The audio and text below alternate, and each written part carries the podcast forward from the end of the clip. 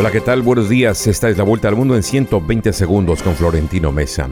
La Organización de Naciones Unidas lamentó las demoras en la llegada de ayuda humanitaria al noroeste de Siria, devastada por el sismo que dejó más de 35.000 muertos en ese país y la vecina Turquía, una cifra que podría duplicarse a medida que se remueven escombros. El incumplimiento de las normativas de construcción y las sucesivas amnistías dadas por el gobierno a edificios levantados sin licencia explican el enorme número de víctimas mortales en los terremotos de hace una semana en Turquía, denunciaron arquitectos e ingenieros turcos. Las fuerzas rusas siguieron atacando ciudades ucranianas durante el fin de semana en medio de una ofensiva para tomar más terreno en el este del país, y funcionarios ucranianos afirman que Moscú está teniendo problemas para lanzar su esperada embestida a gran escala en la región. Estados Unidos emitió una nueva alerta de viaje a sus ciudadanos recomendando que no viajen a Rusia debido a las consecuencias impredecibles de la invasión no provocada de Ucrania y reclamando a los que ya se encuentran en territorio ruso que abandonen el país inmediatamente.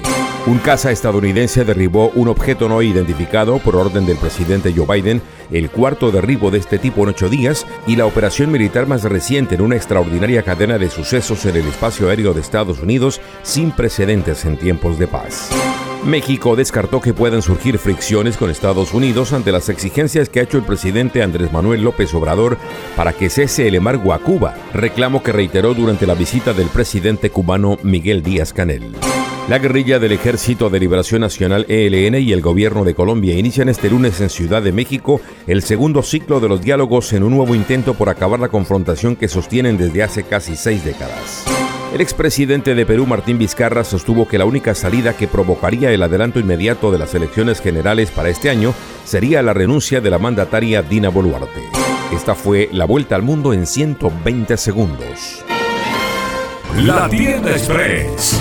Llegó la tienda express. El más espectacular programa de fidelidad para tenderos y consumidor final.